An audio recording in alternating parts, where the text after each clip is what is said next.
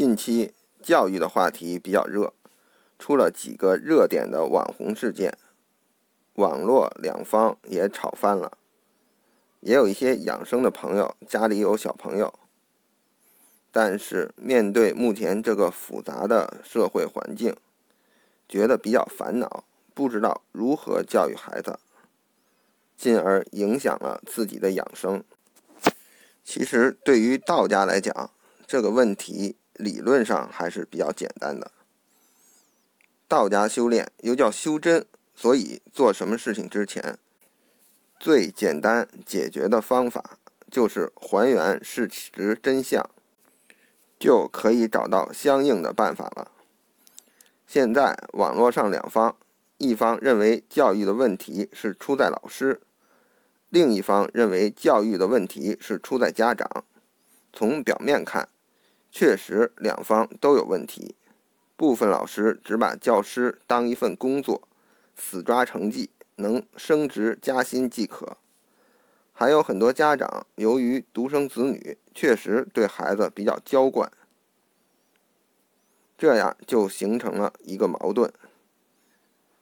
现在的学生越来越不听老师管教，即使有负责的老师。用以前简单批评教育的手法，对于一些惯坏的孩子也完全无用。如果更严厉一些管教这些孩子，那一些比较护短的家长会反弹的比较厉害。家长会采取告校领导、向教育局投诉，甚至向媒体曝光的方法，老师自然会丢掉工作。这样就吓住了很多负责的老师，长此以往，混饭吃的老师就会越来越多。综合以上这个情况去分析，我们首先要搞清楚一个问题：如果现在的孩子不进行严厉教育，是不是会学坏？那答案是肯定的。现代社会诱惑之多，已经超过历史上任何一个时期。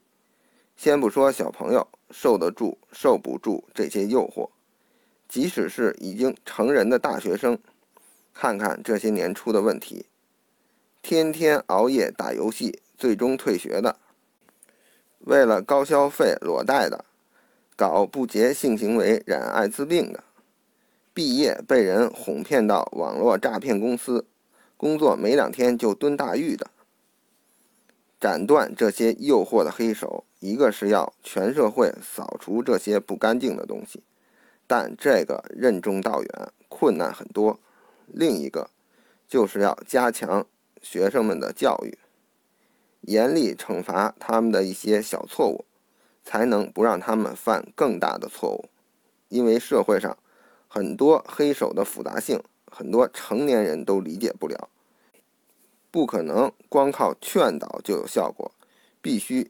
加强惩罚，所以答案就来了。虽然有些比较负责的老师用了一些简单粗暴的方法惩罚犯错的学生，家长也不要太在意，因为老师还是为了孩子将来好。老师不会跟孩子一辈子，只有几年功夫而已，而家长要跟孩子待一辈子，不防微杜渐，早晚有一天就是养虎为患。最近看一个视频，一个年轻女性在高铁上把自己妈妈骂哭，这种事儿可以说越来越多了。我们再把孩子当宠物养，再不去团结一切可以团结的，让孩子变好的力量，孩子在社会这个大染缸里，早晚不知道变成什么样子，那才是家长不能承受之重。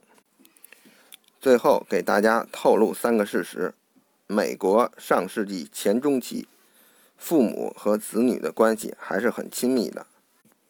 美国一些最顶尖的精英高中，会和家长签订体罚学生的同意书。特朗普在中学也是有名的叛逆学生，后来被父亲送到了军校。当然，说到这里。有些家长会说，有点危言耸听吧？我们小时候也是这么过来的，怎么没学坏？那了解一下老子的话吧：“执今之道，以御今之有。社会已经变了，世界也变了。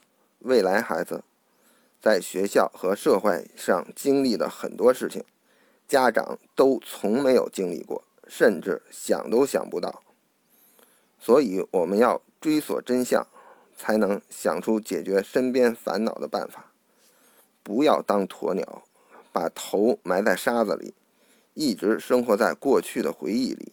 科技进步了，道德退化了，这其实也是一种生产力和生产关系的不匹配。我们改变不了世界，我们只能改变自己。